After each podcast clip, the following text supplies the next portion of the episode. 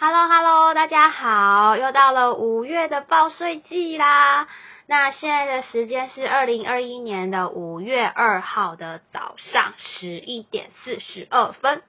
那五月报税季的报税期间，应该大家都知道吧？就是从昨天五月一号到三月三十一号。都是我们要去报我们去年一整年赚的所得，就是所有赚的钱，不管你是自然的人类还是公司法人，都是这个时间要报税。那根据那些国家合法的讨债集团说法，你有所得就要缴税，所以你们那些去年投资赚很多钱，不管你是当冲啊、美股啊、数字货币等等，记得要如实封上哦。虽然说呢，缴税很讨厌，但是也是有一点好处啦。比如说你要办信用卡，你或者是你要办房贷啊、车贷啊，这样银行呢也会比较好贷款给你，也可以拿到相对比较优惠的利率。熟悉东哥的朋友应该都知道，东哥有一个小小小的副业，就是很久以前跟以前资深一个朋友一起经营一个小小小的会计师事务所。那像通常一些企业有计划性的贷款，他想要借更多的钱，通常他们是不太会刻意去节税，或者是多少一定会缴一点税。第一个就是让他可以拿到更好的贷款。第二个就是很像有一点像缴了保护费，那那个国家合法的讨债集团就比较不会去烦你这样，因为假设你他要求我们做账做到完全不用缴税，国税局的人一查，第一个稽核就是，嗯，你这账册凭证。嗯，没事就这样去说明，，AI 补个税，那你就保了。因为经营企业的人最珍贵的就是时间，时时间是他们最珍贵的资资产跟成本。所以呢，通常我们就会建议客人多缴一，建议客户多缴一点税，这样。虽然缴税这个议题，我们大家每一年都会碰到，我还是就是大概讲一下。以目前台湾的所得税，如果你是自然的人类，不是公司法人，如果你单身的话，你去年只要在四十点八万元以下人类，应该就是所谓的小资族啦。恭喜你，你就可以不用缴税了。但是还是要申报，就在这个月，从昨天开始到五月三十一号。那，如果你就是每个月会被公司扣缴一些所得税，然后算下来是多缴，或者是你之前就多缴的，国税局会退给你，所以不用担心。那要怎么报呢？怎么缴呢？我相信应该大家都知道。在第一个，你可以委托我们社所 事务所；再就是说，你可以用像我，就是用那个自然人凭证啊，你就插那个读卡机啊，然后一个萝卜一个坑啊，然后就去比看哪一个比较节税，你就去选哪一个。再就是用那个健保卡嘛，大家现在的健保卡也都是那种晶片的呀，注册啊有密码。再就是电子凭证，或者是说你有那个户口名簿，上网自己去填那个查询嘛。反正现在大家股票手指都一化，这些难不倒你们的。或者有些人，我看好像蛮多人会去那个国税局，我是觉得很麻烦啊，就是你要在那边排队干嘛？你就就是上网自己报一报就好。再来就说，我们再聊一下今年二零二一年报税的新制上路有增加哪些呢？第一个最重要薪资就是我们的基本生活费调高到十八万两千元啦。对啊，你看物价涨成这样，生活费当然当然要依据通货膨胀指数达到国家的标准，所以就该调整免税额了。就算是政府给我们的假崩机，好啦，就算是政府给我们就是 N 四的免税额，所以今年我们每一个人的基本生活费是十八万两千元，呃，相较于去年生活费是十七万五千元，调涨了七千元。那讲到这里，我还是大概介绍一下我国的课税结构好了。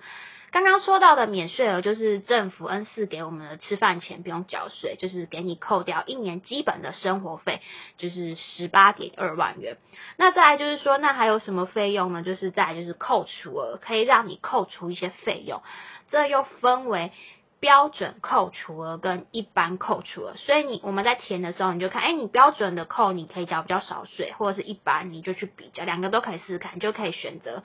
最对你最节税的那个方式。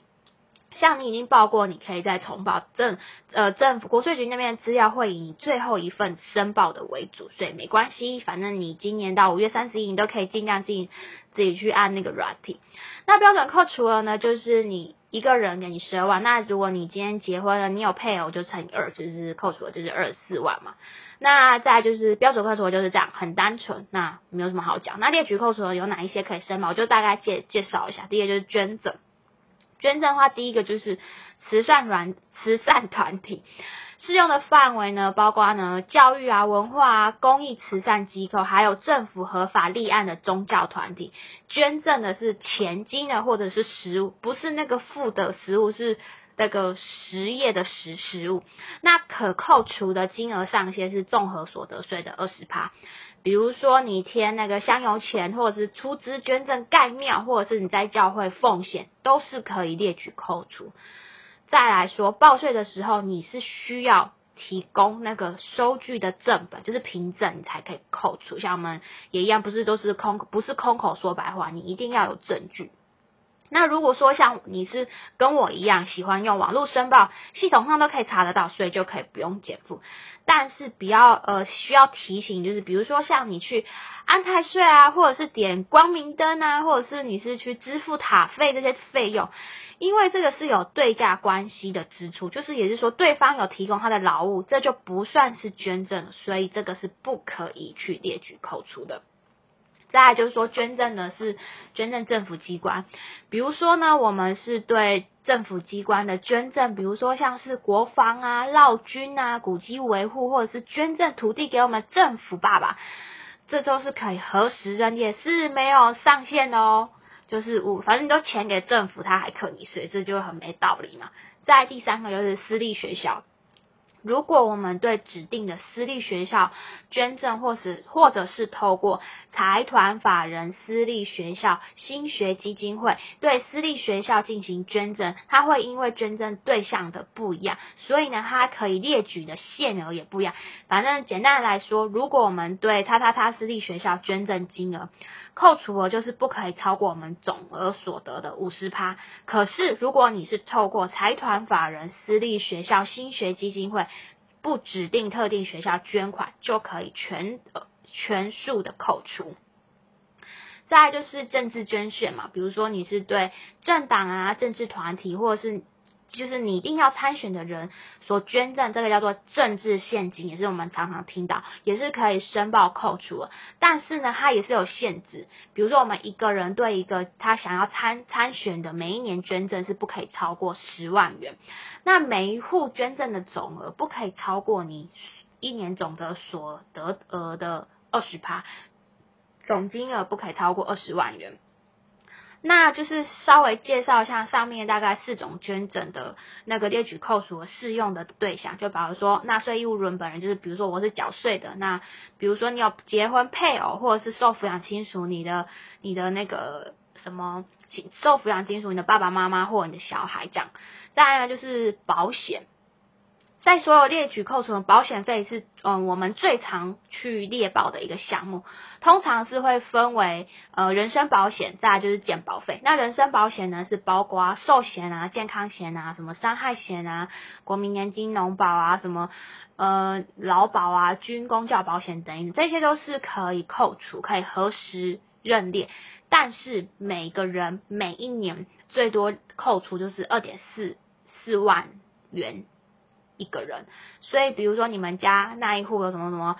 爸爸妈妈同一个申报，就是你们需要在同一个申报户，或者是你的老婆、你的老公。再就是健保费，健保费就是全部都可以全额扣除，没有上限。那也是一样，你们要在同一户、同一户为单位去去申报。那就是就是还有就是你的直系嘛，受抚养，你的爸爸妈妈算直系，然后你的小孩、你的直系这样。再来就是住的。自宅，或者是你是租租租，我觉得就是呃，就要看你的房东愿不愿意让你报税。因为就实物面而言，看很多房东是不愿意让你报税，那就背背这一条你就没有办法啦。那租的话，就是你是申报房屋的租金支出，那第一个就是你自己纳税人或你的配偶、你的抚养亲属、直系是真的在这边租屋自住，再你一定要减负你的租约跟付款的证明的影本，再你就是呃要承租地址要有那个户籍户籍的登记证明，或者是确实你真的自住，或者是还有第一个你不是营业，你是自住的切结书等等。那它扣除额的额度是每一年每一户上限是十二万元。这个是你租屋的部分。假设呢，你今天买房子，然后你买房子，你假设你是 cash down，你是如果你现如果是你所有现金付钱，那你就没有利息。可是大部分的人都买房子都会办房贷嘛，那我们就会有产生的购物借款利息，就是房贷利息的费用。那时候也是要符合几个条件，第一个，你的房房屋登记你自己，或是你的配偶，或者是受抚养亲属啊，你的你的爸爸妈妈或者是你的小孩。在这个所有的房子，再来就是你要有户籍登记，而且你没有出租、公营业或是执行业务所，就是你真的自己居住使用。那比如说，然后再来第三就是你这个房子是你跟你配偶就是在缴的那个贷款，贷款，然后两个门牌如果打通呢，只能择一猎跑。就有的人不是会买两间房子打通很大，你就是你要租有只能。就是猎豹一户，然后每一年每一户的上限的利息费用是三十万元，那这个三十万元是需要扣掉那个特别扣除额中的储蓄利息才可以核实认列。那反正就是你是自己住跟租就是择一嘛，因为一个人只能住一间房子嘛，对不对？那再就是医疗跟生育费，就是也就是说纳税务人常说到。医疗跟生生育费的扣除项目，比如说像就是以公立或者是健保特约，还有财政部认定的医院为限，是没有金额限制的。然后，如果你因为生病在国外就医，你就要减负国外国外公立医院或财团法人或者是大学附设医院的证明，这是可以申报扣除的。那像你已经有给付保险部分，交通费、旅费就就不能扣除啦。那另外提醒一点，就跟大家，医疗费用不是我们去看医生就会付健保费两三百块嘛，对不对？然后看完医生，我记得他可能就说，哎，你还要再缴个多少钱？部分负担的费用。那如果你是因为治疗，比如治疗牙齿，你比如说得牙周病，你要镶牙，或者你假牙，或者是你要植牙，或者是你那个牙齿。坏的很严重，要矫正，这些医疗费跟器材费是可以扣除的。不过你是爱漂亮、以美容为目的的植牙，比如说你就是现在不是有人会戴那个那什么牙套，或者是你去整形，或者是你去坐月子等支出，这个非属医疗性质的，就是不可以扣除了。所以大家可以注意一下。再呢，就是最后就是灾害损失啊，比如说你的财产遭受到灾害损失的情况，就是没有金额上限，然后都要核实认列，所以你都要你要核实认列，你都要附相关的证明跟单据这样子。再来就是特别扣除额，特别扣除额就是呃除了。标标准扣除额跟刚刚说一般扣除额是这两个，你择一去看哪一个对你比较优惠。那再来就是特别扣除额是除了这两个之外，第二就是我们一开始提到的综合所得税的标准扣除额是十二万元，啊，你如果结婚了夫妻就是二十四万元。再来就是薪资所得的扣除额，就是你有去上班，每一个月老板会固定给你钱，就是你是固定月薪那种薪资所得扣除额就是二十万元。再来就是身心。特别扣除二十万，再来就是五岁幼儿学龄前，诶，五岁上学没？反正就是五岁以前的小鬼的特别扣除额是十二万元。如果你家有这些人，注注意一下。然后还有那个储蓄特别扣除额啊，刚刚有讲到了二十七万元嘛。然后还有今年，还有最近因为政府在推那个长照嘛，长照照护照护特别的扣除额，还有那个教育学费特别扣除额是两万五。这样就是大概大家你去按一按，大概了解一下就好。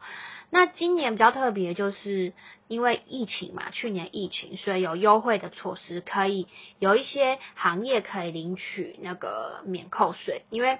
虽然说疫情现在好像比较趋缓，但是对整体还是影响蛮大。所以今年今年今今年政府报税是没有说，虽然说没有延期，但是仍然会对一些对疫疫情影响的产业。因为根据税捐稽征法第二十六条规定，天灾事变不可抗力的事由，经济比较弱势的人，他没有办法在期限缴款，你就可以申请分期或者是延期缴纳所。所以也也也就是说，你去年有受到疫情影响，你今年很难缴税，你可以申请就是最多一年，或者是分期，或者最多三年。另外。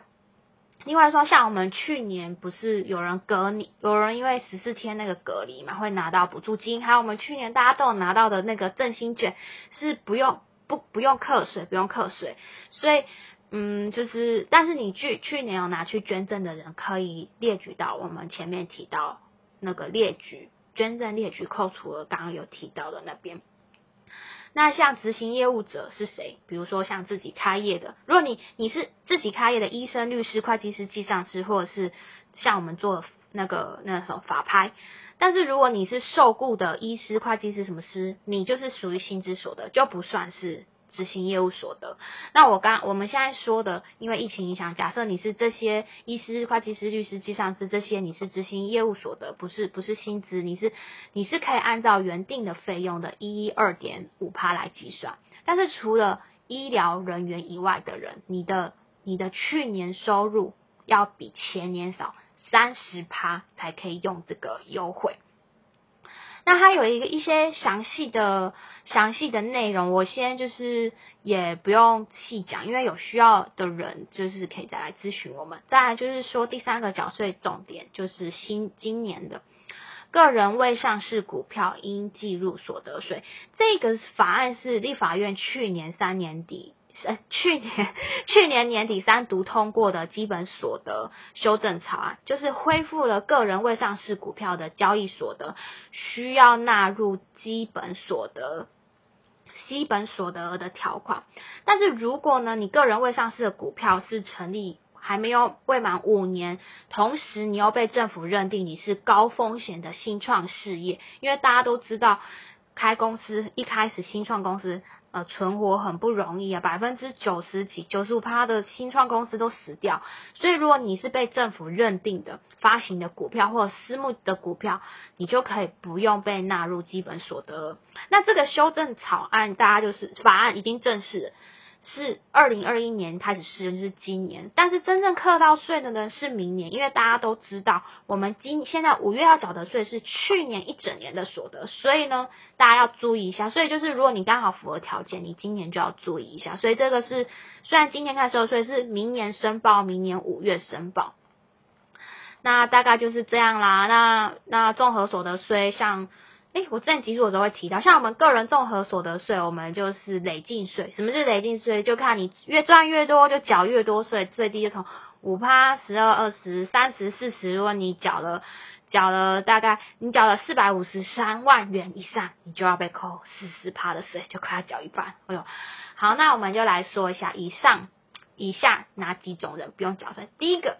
就是小资族啦，你的年薪低于四十点八万元，就是你月薪大概是三点四万元，是不用缴税的哦，这要恭喜你吗？